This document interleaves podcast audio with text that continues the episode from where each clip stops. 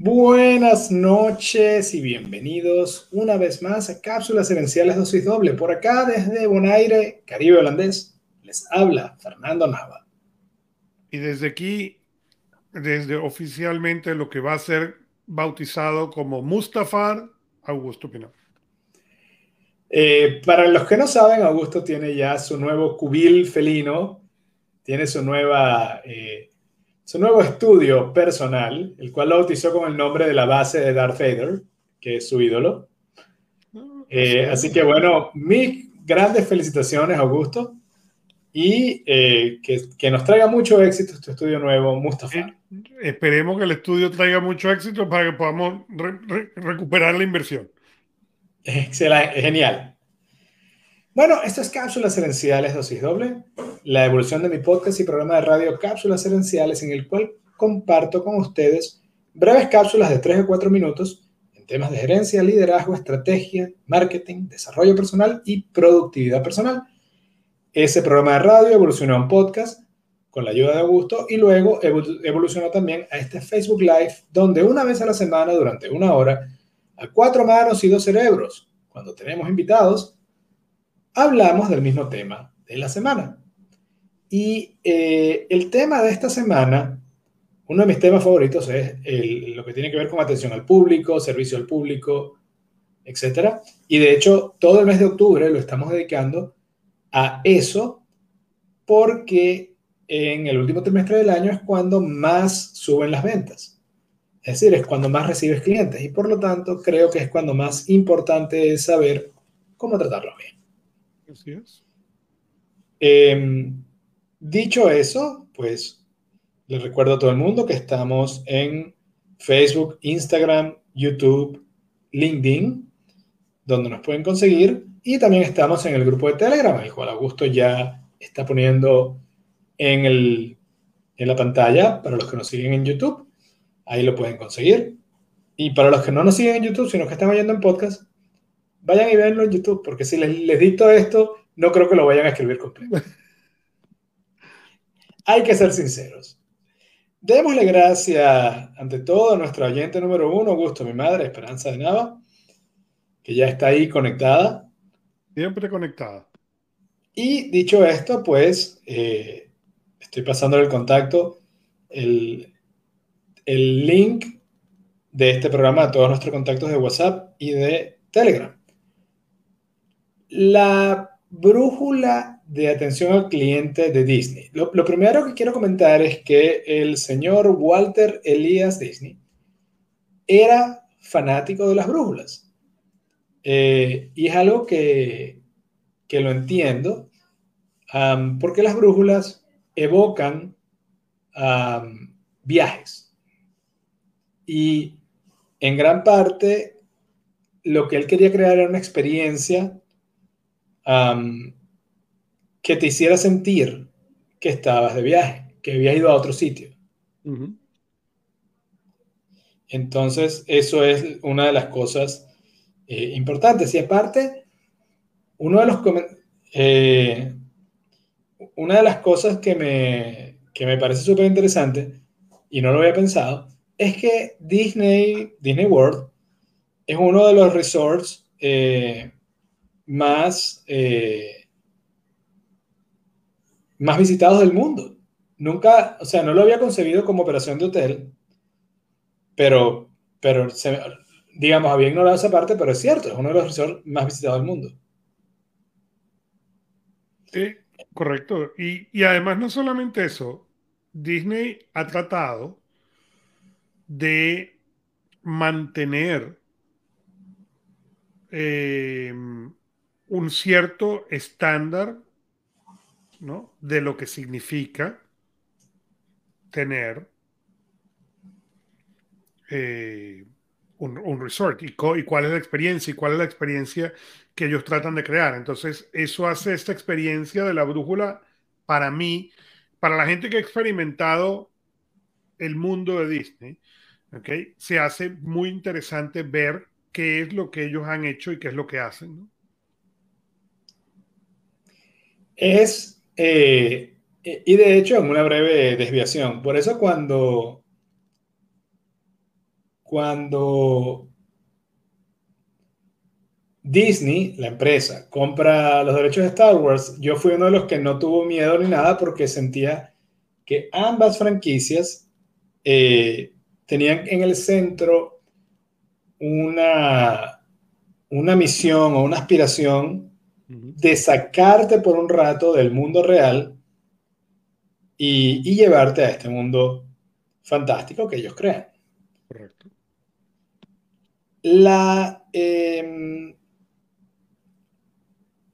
debo acotar que la brújula original de, de Disney eh, yo la alteré un poco eh, para adaptarla a, digamos, esta brújula la crea hace muchísimos años eh, y la quise adaptar un poco también a, a mi experiencia como latino y empresario y emigrante. Eh, en la brújula original, los cuatro puntos cardinales, cada uno corresponde a una, eh, a una letra que tiene que ver con la atención al público. La N se refiere a needs o necesidades. La S se refiere a estereotipos, también a South o Sur. La W de West, oeste, en la brújula original se refiere a wants, cosas que quiere el, cliente, o el, ellos lo llaman más bien el huésped. Correcto. Y eh, la E se refiere a expectativas. Entonces, algunas las mantuve, otras las adapté e hice una especie de híbrido entre la brújula de Walt Disney y la brújula de Fernando Nava. Dicho esto, entonces, y dicho esa salvedad, porque si nos está escuchando alguien del Instituto de Disney que sepa que eh, eh, está adaptada, que no es 100% eh, la versión original del señor Walter Elías. Correcto. En esta adaptación de brújula, yo puse la N como necesidades, la S de sur como sentimientos, la O de oeste es oportunidades y la E de esta es expectativas. Em, en, Disney, en la empresa Disney, en los parques, los barcos, etc., ellos tienen algo llamado guestology, que es, se puede traducir algo así como clientología o invitadología.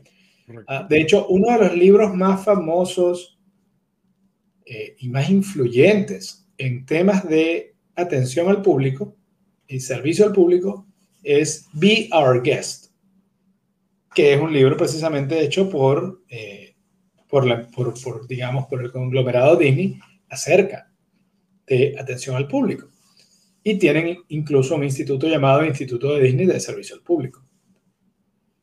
La N, entonces, de norte, se refiere a necesidades. Y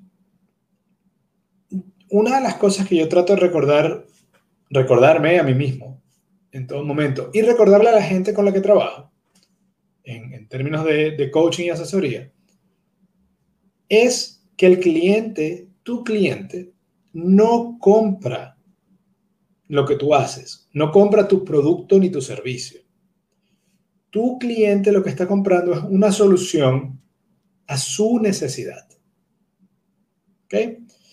Y, digamos que parece algo muy sencillo, pero la realidad es que conozco mucha, muchos empresarios y empresas que están más claros en lo que ellos hacen que en cuál es la necesidad que resuelven. Y el problema es que, y esto lo decían mucho en mejoramiento organizacional, siempre es posible hacer muy eficientemente lo incorrecto lo, lo, lo que no era lo que tenías que hacer. Y eso es una de las cosas difíciles, correcto. Entonces, si, y, si tú eres muy bueno en hacer tu producto, pero tu producto no satisface la necesidad, tu, negocio tiene una fecha de caducidad. Entonces, esa, insisto con esa frase, tu, cliente no compra ni tu producto ni tu servicio, compra la solución que ese producto o servicio le da a su necesidad. Eh, lo diría Dan Miller a su problema. Porque toda buena historia arranca con un problema. Y, y lo que está viviendo él, tú quieres ser parte de la historia de éxito de tu cliente. Si tú no tienes en mente que lo que compra tu cliente es la solución a su necesidad y no lo que tú haces, te puedes terminar como blockbuster, que es para mí probablemente el caso, uno de los casos más grandes de, de cómo la inercia y la falta de visión puede hundir a un gigante. A Blockbuster, para los que no, para los oyentes más jóvenes que no saben qué es eso, era una tienda de alquiler de videos y de videojuegos después. Eh, cuando arrancó Blockbuster era VHS, luego fue VHS y DVD, y luego VHS, DVD y videojuegos. Blockbuster estaba en, en, todas partes. Yo recuerdo que en Venezuela habían, eh, llegaron a haber tres, si mal no recuerdo. Recuerdo seguro dos, pero creo que llegó a haber tres. Eh, y Blockbuster fue fundado en 1985 y durante 20 años fue la empresa más grande de alquiler de videos del mundo. Ah, las ganancias de Blockbuster estaban bastante más arriba de los mil millones de dólares al año. De hecho, en, en, su pico llegaron a estar en unas ganancias de casi 10 mil millones de dólares al año. Correcto. Pero Blockbuster no tuvo claro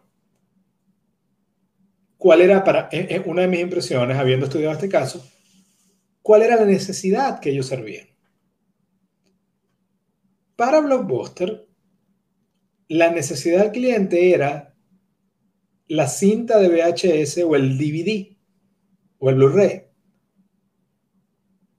Pero la verdadera necesidad del cliente era ver la película o, las series. O las series. sin importar si venían en una cinta de VHS, en una cinta de, DVD o por Internet. En la medida que el Internet fue mejorando, Netflix se fue posicionando como el proveedor, fue el first mover, el, primero que llegó a, ese territorio, y se convirtió en un gigante que hasta hoy en día sigue siendo eh, probablemente la plataforma de streaming de, de media más grande del mundo. Cuando Netflix comenzó, ellos no te alquilaban los DVDs, te los, vendían y te los enviaban por correo. Ahí ya había una diferencia interesante. Netflix no tenía tiendas. Blockbuster sí tenía tiendas y tenía personal. Y yo recuerdo, era una experiencia agradable ir a alquilar, pero en la medida que fue creciendo Netflix y podía sencillamente pedirla sin tener que ir a ningún lado, empezó a ser menos llamativa la experiencia de ir a Blockbuster. Y cuando el, Internet empieza a mejorar y Netflix empieza a usar el Internet para pasar las películas, Blockbuster todavía existía. Blockbuster todavía estaba ganando miles de millones de dólares al año. Y sin embargo, no se movió con la velocidad suficiente hacia el mercado de streaming online. Correcto. No solo eso, Netflix en un principio, ah, cuando estaba al principio Netflix sufrió mucho, tuvo varios obstáculos. Los fundadores de Netflix trataron de venderle Netflix a Blockbuster. Eh, y no recuerdo cuál era el monto, creo que el monto era algo así como 50 millones de dólares, que era nada para Blockbuster. Y en ese momento para Blockbuster era un monto cualquier cosa. Nada, estamos hablando que hacían más de mil millones de dólares cada año. Cuando los fundadores de Netflix le fueron a vender Netflix a Blockbuster, el, cuentan los fundadores que la gente de Blockbuster prácticamente se les rió en la cara, diciendo que no lo iban a comprar porque sentían que ese negocio no iba a despegar, no iba para ningún lado. Porque la gente quería alquilar las películas, no quería verlas en Internet. Evidentemente ahora que queda un solo blockbuster en el mundo y Netflix está en todas partes, queda claro que lo que la gente necesitaba era ver la película o ver la serie, sin importar en qué venía empaquetada. Y, y esta historia, cuando un gigante del tamaño de Blockbuster también es ciego a esta realidad, donde el cliente lo que compra es la solución a su necesidad, no tu producto, es un, es un lo que llaman en inglés un cautionary tale. Algo que debería tenernos, eh, mantener, hacer que de vez en cuando nos paremos en la madrugada preguntándonos, hey, ¿qué es de verdad lo que yo vendo? ¿Cuál es la necesidad de mi cliente? Em, y eso me recuerda a una cosa que dice Seth Godin con mucha frecuencia. Ah, no busques clientes para tus productos, crea productos para tus clientes. Yo terminaba la cápsula del lunes diciendo, tu norte como empresario es entender y atender las necesidades de tu cliente. Y sin embargo, yo lo he, no solo lo he visto, lo he hecho. Es muy fácil ignorar esa regla y tratar de concentrarnos en lo que hacemos, concentrarnos en lo que hacemos y no en lo que resolvemos. ¿Qué tanto has visto esto tú cuando trabajas con empresas, Augusto? Mira, es consistente. Nos tendemos a hacer. Eh, hay, hay una historia, así como tú cuentas esa historia, yo tengo otra en la cual, la historia que contaba eh, David Allen, era quien contaba esa historia. Era una compañía en California que ellos hacían eh, lo que en inglés se llama un drill bits, okay? o sea, de, puntas de taladro. Okay? Y de repente se dieron cuenta que China podía fabricar al precio de venta puesto en Estados Unidos, okay, una broca de igual calidad, pero por el costo de ellos. Okay? Ups, es un pequeño problema, ¿no? Y cuando ellos empezaron, ¿qué, bueno, ¿qué vamos a hacer con esto? Porque obviamente de ese modo no podemos competir, ¿no? O sea, no podemos competir cuando ellos producen al costo nuestro puesto aquí. Entonces, ellos empezaron a entender, a analizar qué es lo que ellos producían, a diferencia de lo que pasó con Blockbuster. ¿okay? Y qué es lo que nosotros hacemos. Nosotros hacemos un hoyo de alta precisión. ¿okay? Y entonces empezaron a estudiar alternativas y se convirtieron en una compañía que terminó haciendo láser ¿okay? orificios láser de alta calidad y de alta precisión.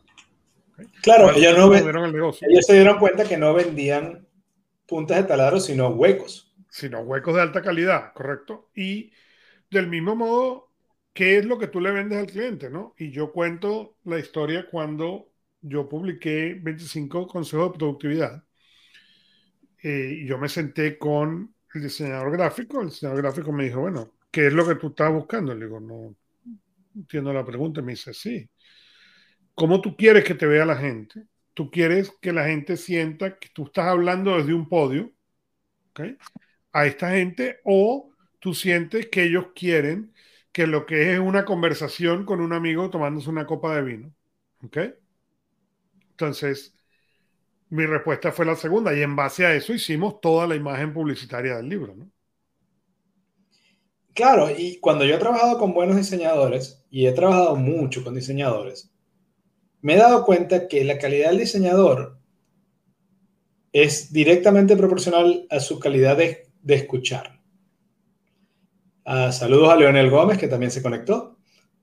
Ah, y he tenido, yo tuve diseñadores que eran geniales eh, desde el punto de vista estético, artístico, etc pero que cuando un cliente, y en muchos casos el cliente era un político, les pedía que cambiaran algo, y objetivamente yo estoy claro, lo que el candidato estaba pidiendo hacía que el aviso se, viera mucho más feo. Pero era lo que quería el cliente. Y lo podíamos guiar, pero en algún momento si el cliente te dice, y eso me ha pasado a mí con, con, con, con venta de tecnología y con impresoras, cuando le digo al cliente, ok, en mi opinión de experto, tú necesitas A. Y él te dice, sí, pero yo quiero A y B y C. Ok, yo te las puedo vender. Pero en mi opinión de experto, solo necesitas A. Porque eh, el cliente, mientras no le estés haciendo un, daño al cliente, tienes que tratar de complacerlo. Y la otra realidad es que por más que tú estudies al cliente, el cliente va a tener, va a saber más de ellos mismos que tú desde afuera. En teoría. Eh, en algunas cosas, digo porque en el caso de, impresoras, tú puedes analizar y decirles, no, mira, pero si tú imprimes 95% blanco y negro, 5% color, para, no necesitas una impresora color. Y a lo mejor esa persona en su cabeza dice, sí, pero es que si no, cada vez que tenga que imprimir ese 5%, que es una de cada 20, voy a tener que salir de la casa e ir a otro sitio. Y entonces estoy perdiendo un poco de tiempo, no me gusta, quiero... El valor agregado para mí es que, aunque eso sea más caro, vale más para mí que estar eh, usando el tiempo en eso. Bueno, y, algo parecido a lo que te pasa a ti con, con la barrera automóvil. Correcto. Y te puedo contar una historia distinta. Ok, aquí hay un servicio que se llama Instacart y básicamente Instacart va y hace la compra en el mercado por ti. Ok, y yo hago la compra en Instacart. Y cuando a mí la gente pregunta cuánto cuesta Instacart, mi respuesta es no importa. ¿Ok? ¿Por qué no importa? ¿Ok? No porque no cueste. Sí, hay una diferencia en el fee, hay una diferencia en lo que pago mensual y hay una diferencia en, en el costo del producto en algunos casos. Pero ¿qué es lo que pasa? A mí me reduce la tentación a cero. ¿okay? Porque mi esposo y yo tenemos un grave problema. ¿okay? Si yo tengo que caminar por el mercado, yo empiezo a caminar por el mercado y digo, mira, aquí hay tal cosa. Y entonces entra, misteriosamente se zumban las cosas. Se meten, las, galletas Oreo. Y cuando acuerda, okay, el número de gasto es altísimo. Okay? En cambio, cuando yo compro en Instacart, toda esa tentación es cero. Porque no hay. Eso, es un valor agregado muy importante, sin contar además el tiempo. Sin contar, correcto, no, no, por eso yo te digo, cuando estoy hablando de Instacart, para mí, yo, por ejemplo, yo cuento Costco, yo, para mí es imposible entrar a Costco y gastar menos de un número exorbitante.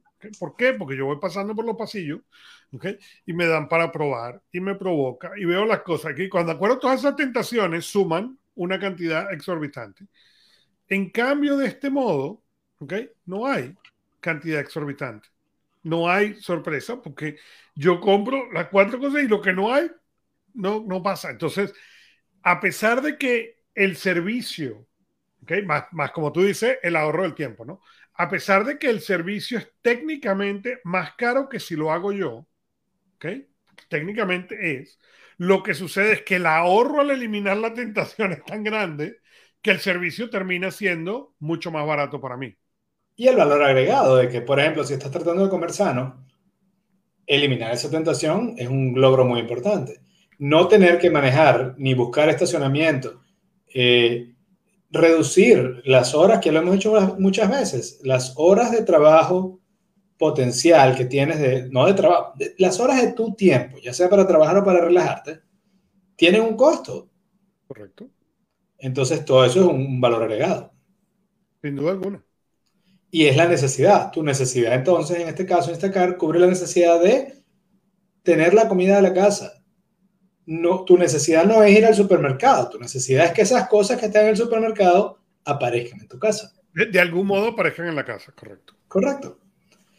La letra S de sur se refiere a sentimientos. Y yo trato de resumir cada cápsula en una idea, en una frase. Y la frase para mí que resume esto es que el futuro de tu negocio depende de los sentimientos de tu cliente. Y yo sé que al que le apasionan los números le puede sonar feo esto de que son los sentimientos de su cliente, pero son los sentimientos de sus clientes yo creo que a nosotros, los seres humanos, nos gusta mucho eh, creernos racionales. Creer que somos muy racionales. La, realidad es que, y, esto lo hemos hablado antes, la, en, la manera en que funciona el cerebro, el, área de los sentimientos se activa antes que la neocorteza, que es el área del raciocinio. Por lo cual muchas veces, primero sentimos una emoción y luego racionalizamos, nos inventamos una historia racional que justifique esa emoción que estamos sintiendo. Entonces eso quiere decir que eh, nuestras decisiones, a la hora de la verdad, dependen mucho de nuestras emociones, de los sentimientos que sentamos. Eh, sin ir muy lejos, hoy en la tarde por, se alinearon los planetas y durante hora y media, había hora y media de, tiempo donde estábamos Vanessa y yo fuera de la casa y tenemos que esperar hora y media para buscar a las niñas. Así que salimos los dos. Y empezamos a caminar a ver dónde nos podíamos tomar un café. Y en el primer sitio que llegamos, que tenía la mejor vista posible, la persona que nos recibió prácticamente nos preguntó para dónde íbamos cuando tratamos de entrar al restaurante. Y nosotros oh, venimos a comprar algo de tomar. Entonces, ah, ok. Pero las, las mesas que dan hacia allá afuera están ocupadas. A esta altura me ha dicho no dos veces. Ya para cuando la persona trató de eh, decir, bueno, esta otra ya, ya, ya había generado una emoción en mí. Correcto. La cual yo sabía identificar y dije, no, hay muchos otros sitios. Seguimos caminando y luego conseguimos un sitio con una vista menos hermosa, aún así una vista espectacular, que en Bonaire el atardecer es genial. Y a 50 metros había una mesonera parada afuera con una sonrisa de oreja a oreja mirando a la gente pasar. Y apenas hicimos contacto visual, la sonrisa más todavía creció y cuando nos acercamos nos trató súper bien y en dos segundos ya nos habíamos sentado en la mesa. Nunca habíamos comido ahí, nunca habíamos tomado nada ahí. Pero fue la diferencia en la emoción que causó una persona versus otra. Y cuando yo le digo esto, insisto, yo sé que queremos pensar que somos 100% racionales, la realidad es que no. Y yo creo que por eso es que a muchos dueños de empresas les molesta esa noción, porque significa que no puedes reducirlo todo solamente a números. Correcto. Y por lo tanto, si no lo puedes reducir solamente a números, eh, te puedes sentir un poco sobrepasado por el reto. No, y, Augusto, no solamente nos, nuestras, las emociones que sentimos de las experiencias que vivimos directamente afectan nuestras decisiones. Las emociones que sentimos a raíz de la experiencia de otra persona también afectan nuestras decisiones. Un colega que fue un sitio acá y él dice que cuando él entró, eh, prácticamente le dieron vibra de que eran racistas los tipos, y, y, creo que era cierto, porque de verdad yo fui una vez también, pero e, era e, eso hacía que cuando yo fui, ya yo llevaba esa noción también y, la confirmé. Otro caso fue una, una, otra colega que ella compró un automóvil aquí en un concesionario local. Ella compra el auto, el auto está en garantía, se le daña una pieza, ella va, le dice, no hay problema señora, se la, no tiene que pagar la pieza porque el carro está en garantía. A los dos meses le llega la factura de la pieza. Y ella se comunica con el concesionario y le dice, no, mira, esto está en garantía y ustedes no lo dijeron así. La persona del concesionario insistió, incluso de mala manera, eh, que no, que tenía que pagar la pieza. Y esta colega eh, cuenta que por pura casualidad ella tenía el número. También Bonaire es una isla pequeña, mucha gente, todo el mundo se conoce. Ella tenía el número de la dueña del concesionario. Ella llama a la dueña y la dueña le dice, no, tienes razón, tú no tienes que pagar la pieza. Hasta ahí vamos bien. Pero luego la dueña le dice, pero no me gusta que me hayas llamado a mi teléfono personal para, para decirme esto. Y es una, estamos hablando que no hay muchas compras más caras que un auto. Correcto. De ahí para adelante son casas o barcos, pero... Y o sea, pero si la dueña del concesionario le reclama a la clienta, la cual ha llevado una mala experiencia con su negocio, a mí lo que me, quedó claro fue, uno, esa actitud de la dueña se va copiando hacia abajo. Y dos, yo no compraría un carro con ese concesionario.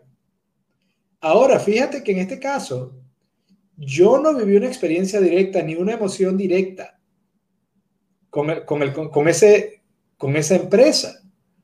Y sin embargo, la emoción que esa empresa causó en otra persona que yo conozco, inmediatamente impacta qué chance tiene esa empresa de alcanzarme a mí como cliente.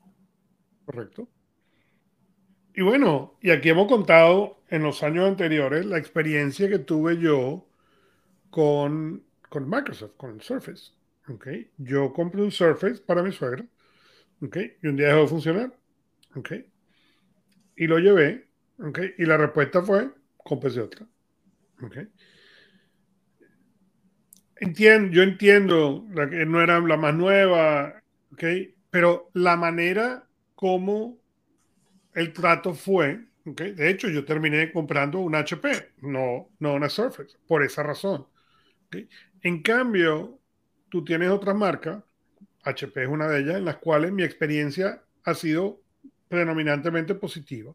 Apple, una experiencia predominantemente positiva. Y hace poco me pasó, yo tengo, yo manejo un Jeep, ¿ok? Y el quemacoco de, el sunroof de mi Jeep, eh, le cayó basura en el riel. Entonces no cerraba. ¿ok? Entonces lo llevé al concesionario. ¿ok? Y el concesionario me dijo, mira, esto son tres cosas.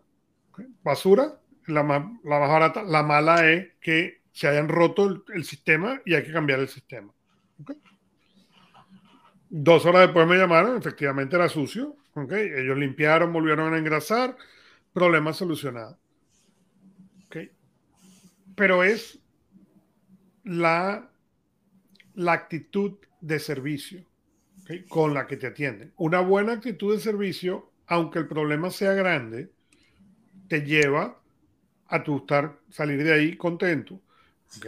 Eh, y ahí me acaba de pasar con esta silla. creo que es la tercera o la cuarta vez que voy a contar la historia de la silla. Esta silla se rompió porque yo me estaba balanceando en la silla. Me caí y la rompí. Y me meto en Amazon, donde yo estaba haciendo deportes extremos de estiramiento. Deportes extremos que uno no debe hacer a esta edad, aparentemente. ¿Ok? Pero me metí en Amazon, conseguí el número o el, el email del, de, la, de la compañía que la vendía y le mandé un correo. Donde el correo decía: Yo, por estar balanceándome, rompí la silla. Y me imagino que el hombre se había reído porque el el OM me, me, pidió que le mandara mi factura, no sé qué. Me dijo, mire, su silla tiene tan, menos de tanto tiempo, le vamos a mandar la, el reemplazo, no se preocupe. Y me mandaron mi silla. Ahora, ¿qué sucedió con eso? Mi esposa necesitaba una silla a raíz de que, del nuevo estudio del cual estábamos hablando al principio del show. ¿Qué marca compré la silla? La misma. la misma marca. ¿Por qué? Porque la experiencia... La, la cual quiero aclarar que no compartimos no por nada malo, sino porque es impronunciable. Es impronunciable. La, marca para mí es impronunciable, lamentablemente. Entonces, mira, la voy a buscar aquí. La podemos mostrar un, día el logo, pero. Eh, eh, no, pero. Y, es. A ver. La marca en Amazon es H, B de bueno, A de Augusto, D de dedo y A de Augusto. ¿Abada? ¿Abada? Ah, no sé. Fantásticas han sido. No, eh, eh, fíjate, hay una frase muy famosa atribuida a Maya Angelou, creo que es de Maya Angelou, que dice, la gente puede olvidar tus palabras o tus acciones, pero no olvidarán cómo los hiciste sentir. Y, el, y lo que quiero alertar a los empresarios es que, insisto, no es ni siquiera, no es solo cómo hace sentir al cliente en su interacción directa es que lo que tú hagas, es que esa manera en que hiciste sentir a ese cliente directamente va a generar emociones en las personas que le tengan cariño o que escuchen a ese cliente. Así que hay que tener muy, muy claro cuáles son los sentimientos que quieres generar en tu cliente. Para eso hay muchas herramientas, las cuales algún día vamos a mencionar acá, pero yo diría que la más importante es lo que llaman el Customer Journey Map o el mapa del trayecto del cliente, donde básicamente tú listas todos los puntos de contacto y cuáles son las emociones que tú quieras, las emociones que tú quieres que el cliente sienta, alineadas con las acciones que tú quieres que el cliente tome. Correcto. Pero no es, no es, ah, no es brujería, es, es ciencia. Eh, así que recuerda, el futuro de tu negocio depende de los sentimientos de tu cliente. Vamos con la tercera letra. La E de expectativa. Norte, sur, este y oeste. Norte, necesidades. Sur, sentimientos. Este, expectativas. De nuevo, resumiendo la cápsula en una frase, es el primer paso para superar las expectativas de tu cliente es conocerlas. Esta es una frase de un experto en publicidad llamado Roy Williams. Em, yo creo que las expectativas son inevitables.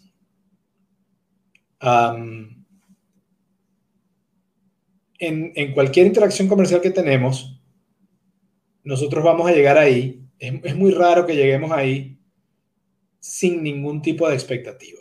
Puede que la, la, expectativa no sea consciente, no la podemos realizar, pero la expectativa está ahí. Correcto muchas veces, y como lo he hecho antes, no somos robots, nos creamos expectativas, ya sea por experiencias vividas o por historias que hemos escuchado. Como yo contaba con el, colega que fue a un sitio de comida que los tipos evidentemente trataban mejor a la gente según el tipo, el, según el color de piel. Al ir yo sentía esa expectativa ya.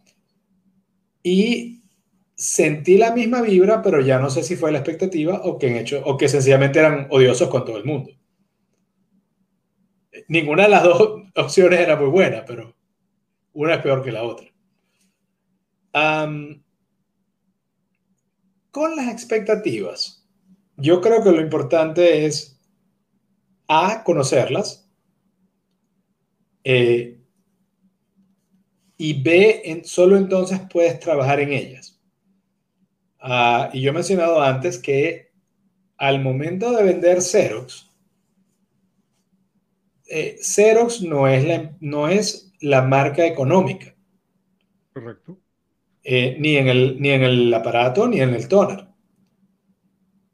Pero normalmente el toner de Xerox tiene mayor yield y la máquina es más eficiente y por lo tanto te termina en la mayoría de los modelos generando un costo por página menor. Cuando yo hablo con el cliente, eso es uno de los puntos que yo toco aparte de los puntos de tecnología y todas las demás cosas que pueden hacer que ni siquiera necesitan imprimir. Pero no parto de ignorar la expectativa del cliente, de pensar que mi producto es caro.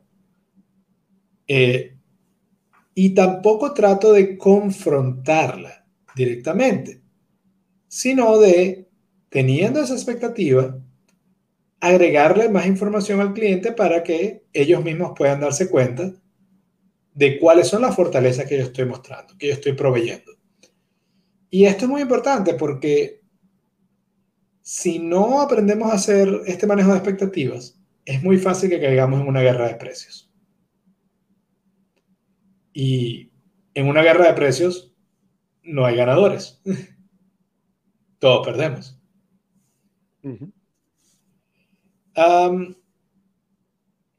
es normal, es inevitable, insisto, que un cliente tenga expectativas con respecto a tu servicio o a tu empresa. Y eh, si la expectativa es negativa, no la ignores, estudiala, trabaja en ella y busca la manera de desmontarla. No ignorarla, no combatirla, pero desmontarla. Bueno, pero tienes que ver eso como una oportunidad. Porque si el cliente te llama ¿okay? y te dice, oye, yo tuve una mala experiencia, te da la oportunidad de analizar qué puedo cambiar o qué puedo mejorar en dicha experiencia. Y a lo mejor la respuesta es nada. a lo mejor, bueno, esta persona tuvo una mala experiencia. Y no la podemos arreglar. Pero en muchos casos. Te da el chance de mejorar y de cambiar esas cosas para que la experiencia sea mejor la próxima vez. Bueno, y yo muchas veces he mencionado acá la frase de aquel filósofo Jack Sparrow, de los Piratas del Caribe, cuando él decía, The problem is not the problem, the problem is your attitude toward the problem. El problema no es el problema, el problema es tu actitud al respecto del problema. Correcto. El problema no es la queja, sino tu actitud como empresa o empresario o persona de atención al cliente al respecto de la queja. Y yo siempre le digo, cuando trabajo con empresas con la parte de atención al cliente, les digo, les pregunto, ¿qué es una queja? ¿Qué es una queja? Y, y normalmente no, se lo pregunto varias veces y cuando definitivamente no llega a la respuesta que yo quiero, les doy la respuesta que yo siento es la correcta. Una queja es un regalo. Una queja es un regalo que te hace el cliente. Correcto. Donde te está diciendo dónde puedes mejorar, como dices tú. Porque el cliente no tenía obligación de quejarse. El cliente podía haberse sencillamente ido con, otro, con otra marca ya y tú nunca enterarte o enterarte cuando vieras, pero ya ves, mira, avance como siete meses que, que no viene a gusto comprar y qué pasaría. Y ya se fue. Ya se fue. Bueno, y por ejemplo, fíjate, aquí yo te puse donde yo vivo, aquí en New Jersey, ¿ok? Había una heladería. Los helados eran ricos, ¿ok? Pero era la heladería, era, vamos a decir, de, de la comunidad, ¿ok? Eran dos viejitos, ¿ok? Que cuando ellos se retiraron, compraron la heladería y se convirtieron pues, en la heladería La Cuadra, ¿ok? Y eh, era Mark y Julie, la heladería se llamaba Mark y Julie. Mark se enfermó, falleció, ¿ok? Y Julie decidió vender la heladería. Y la heladería la compró una gente que tiene dos o tres heladerías más grandes alrededor de esta área. Y trataron o están tratando de meter su fórmula en vez de la fórmula que uno conocía de Mark and Julie. ¿Ok? Y efectivamente lo que tú describes, eso ya no es Mark and Julie. ¿Ok? Eso ahora es la otra marca que ellos tenían. Si a ti te gustaban, bien. Pero en cambio, yo conozco mucha gente que vive por aquí alrededor que han dejado de ir a Mark and Julie. Claro, porque la expectativa, porque no corresponde con la expectativa que tienen del sitio. Correcto. Y eso, por eso te decía, si la expectativa es negativa, tú trabajas para desmontarla. Pero si la expectativa es positiva, tú tienes que trabajar duro para cumplirla o rebasarla. Porque, digamos, decepcionar la expectativa de tu cliente es el camino más rápido del fracaso. Correcto. Y, y es eso que tú estás diciendo tal cual tú vas a esa heladería de la cuadra con una expectativa de la heladería de la cuadra. Correcto. Y cuando no la consigues, hay una especie de sentimiento de casi de luto y de traición. Porque si tienes además una, un apego emocional con el sitio, tú has construido momentos y recuerdos en ese sitio. Entonces, no solo es que eso afecta las ventas de, esa, de, esa, de, ese local, sino que la misma gente que está yendo ahorita probablemente va a generar una asociación negativa sin darse cuenta con la marca en general. Y todo tiene que ver con las expectativas. Y una vez que, y una vez que, lo, que lo rompe, el problema es que Volver a traer a la gente, aunque trajeran la fórmula original, es mucho más costoso que traer gente nueva.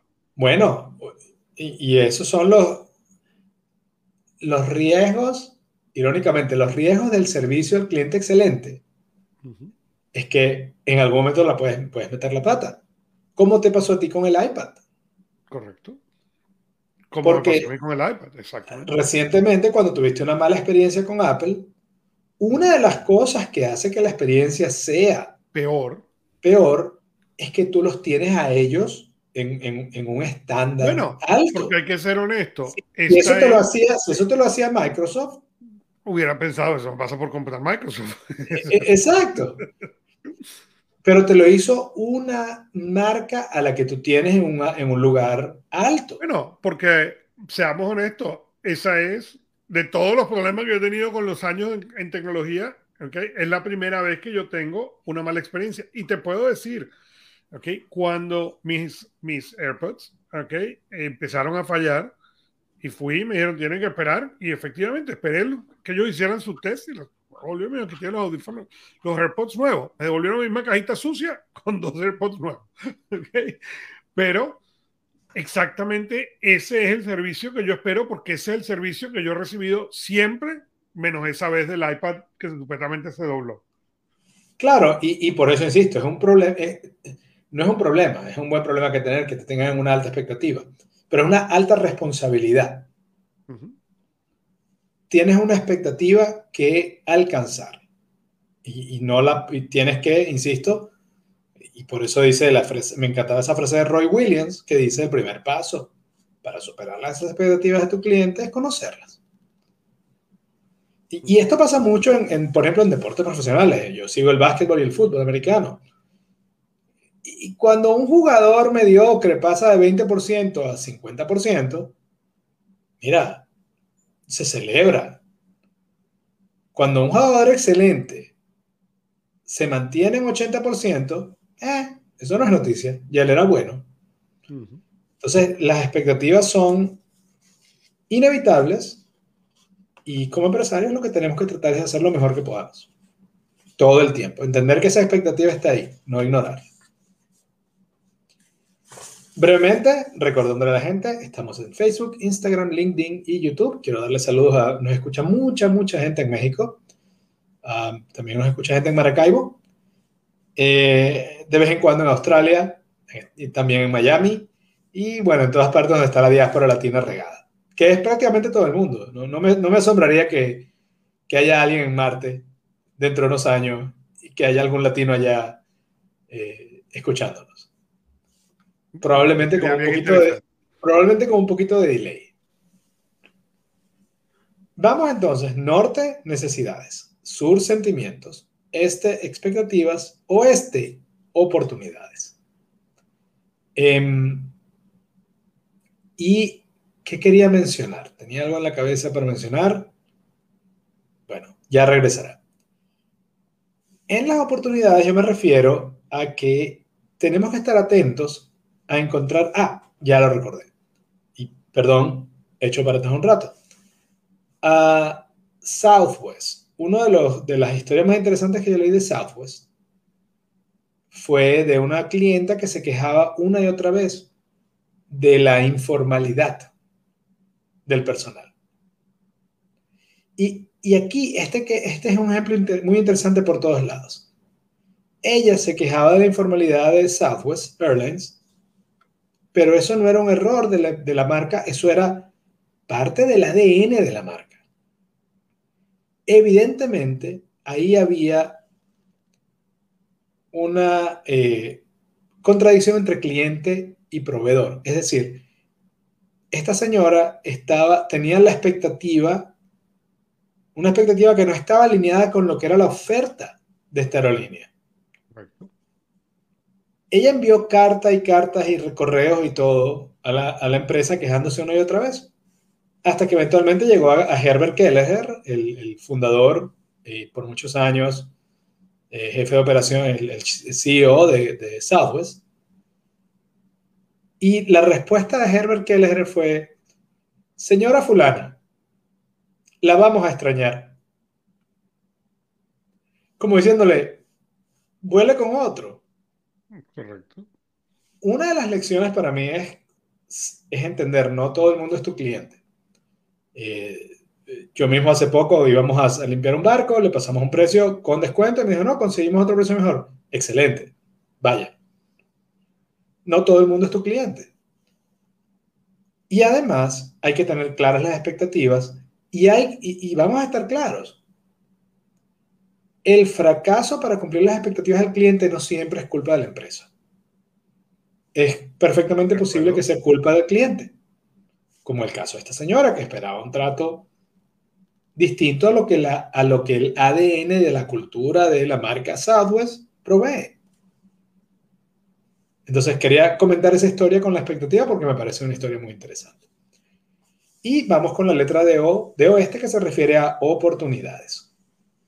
Eh, y esto quiere decir que tu empresa, tú, tu personal, tu estructura debe estar atenta para encontrar y aprovechar oportunidades para maravillar al cliente. Y al respecto yo digo que hay dos maneras de maravillar al cliente. Una es anticipar las necesidades y otra es hacerlo sentir importantes. Y esto me recuerda un poquito a Wayne Gretzky, el jugador de hockey, que él decía, yo no voy a donde el puck, que es el, el balón en hockey, que es un disco, yo no voy a donde el, disco está, sino a donde el disco va a estar. Una de las maneras de maravillar a tu cliente anticipando sus necesidades es concentrarte cuál es el, el, siguiente problema que el cliente va a resolver. No el siguiente producto que tú le quieres vender, sino cuál es el siguiente problema que el cliente quiere resolver. Eh, y aquí, hablando de Apple, Steve Jobs decía que hay que conocer al cliente tan pero tan bien que tú eh, seas capaz de saber lo que va a necesitar ese cliente antes que el cliente mismo lo, lo sepa. Bueno, y fíjate que curiosamente en los últimos siete días se vendió el iPhone original, okay, el primera generación, creo que fue en 40 mil dólares, debe estar en muy buen estado, lo que querramos.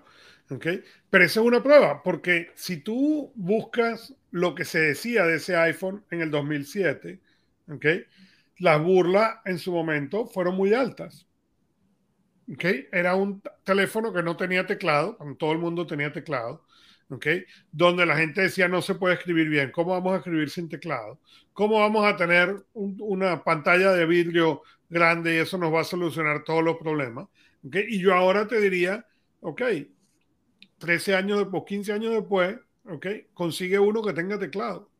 Es más, si yo te digo en este momento, Fernando, te cambio tu teléfono por uno con teclado, no lo quieres. No. Pero fíjate, exactamente, para mí el iPhone fue eh, lo que esta frase de Steve Jobs llevada a la realidad. Correcto.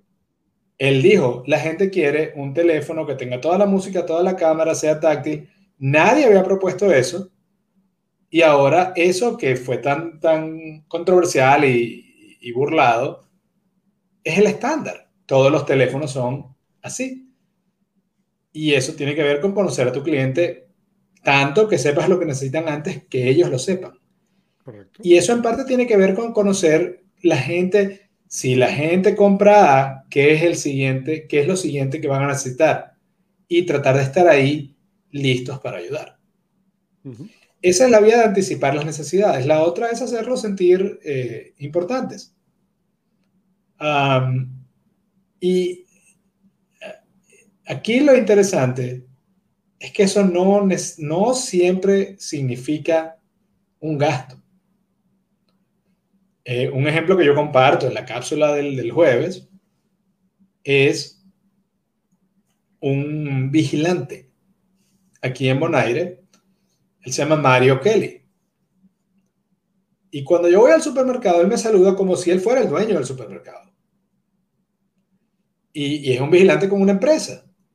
Por lo tanto, lo encuentro en varios negocios. Y a donde él esté, él te recibe, te saluda como si él fuera el dueño del local.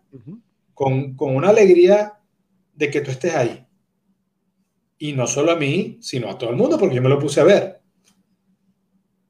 Eso es una manera de maravillar al cliente y es una manera humana y económica. De hecho, yo llamé a la empresa de, vigilancia para contarles esto y cuando salió la primera vez en la cápsula al aire les dije, yo lo voy a mencionar a él. Y ellos estaban, decían, sí, es que él es así. Entonces, eso es una manera. Eh, yo he contado acá, por ejemplo, el caso, lo creo que fue la semana antepasada, eh, no, la anterior, del el hotel, creo que fue el Ritz-Carlton de Dubai, donde una pareja estaba viendo el mar a lo lejos. La mujer del matrimonio decía que el mar se veía muy bonito, pero estaba en una silla de ruedas. Entonces no podían eh, acercarse a la playa. un mesonero escuchó la conversación, habló con la gente de mantenimiento, construyeron una rampa de madera en la noche y al día siguiente le avisaron a la pareja que habían hecho una rampa de madera y habían puesto una mesa al final de la rampa de madera para que pudieran cenar cerca de la, playa. Eh, eso es, es maravilloso y es remarkable, como dice Seth Godin. Y cuando esas acciones se vuelven tan impresionantes que la gente las comparte una y otra vez, eso es un cliente que ha sido maravillado. Y volvemos a los sentimientos. Cuando tú te sientes empáticamente bien por esa pareja, ahora esa marca en la que yo nunca me he quedado una noche, tiene un nuevo nivel para mí. Correcto. Eh, lo mismo pasó, pasó en, en, el Ritz Carlton también, pero el de, el de Naples, de Florida.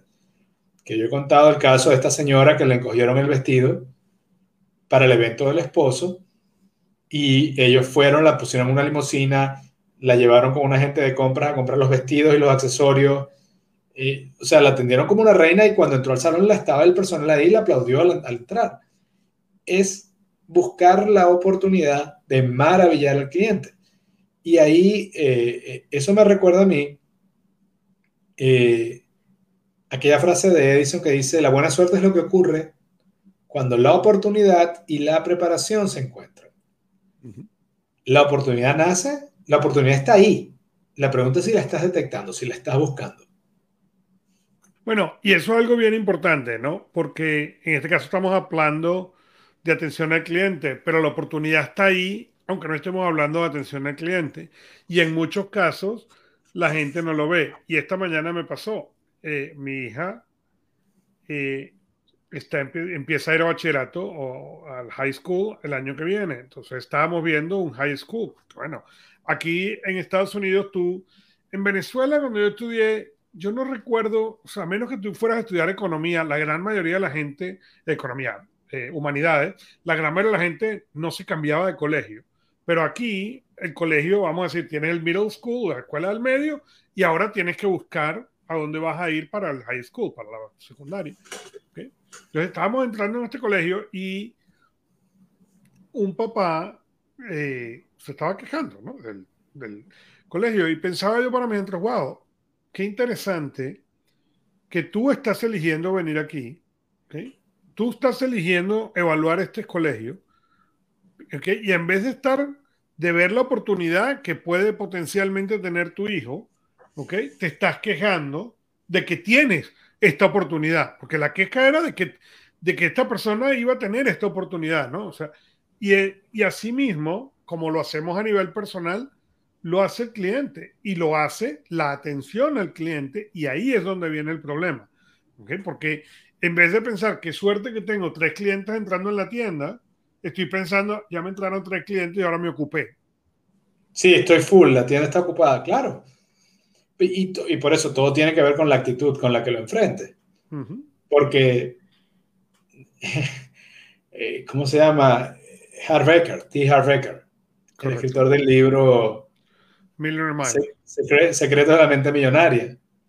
Él decía, si tú tienes un hijo pequeño y le compras un, un helado de una bola y se le cae, y luego viene y dice que quiere que te compre, le compres uno con tres.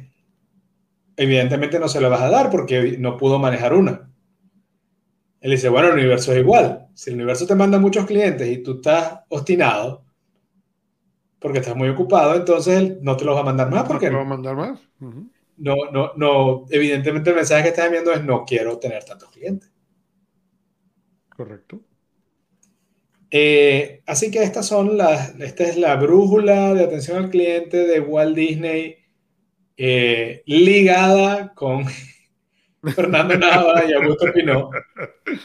Eh, muchos saludos a Disney, no nos demanden. Y las cuatro letras son necesidades, es el norte, sentimientos, es el sur, expectativas el este y oportunidades el oeste. Correcto. creo, y yo terminaba diciendo eso en la cápsula del viernes, que sale mañana, que como empresario, uno de, una de nuestras labores principales es diseñar, literalmente así, diseñar la experiencia del cliente. Y la brújula de Disney puede ayudarnos a eso. Así es. Bueno, dicho esto, creo que estamos listos. Hemos por llegado al final y nos despedimos como siempre, con el eslogan. Tu éxito lo construyes con acciones. No con ilusiones. Gracias.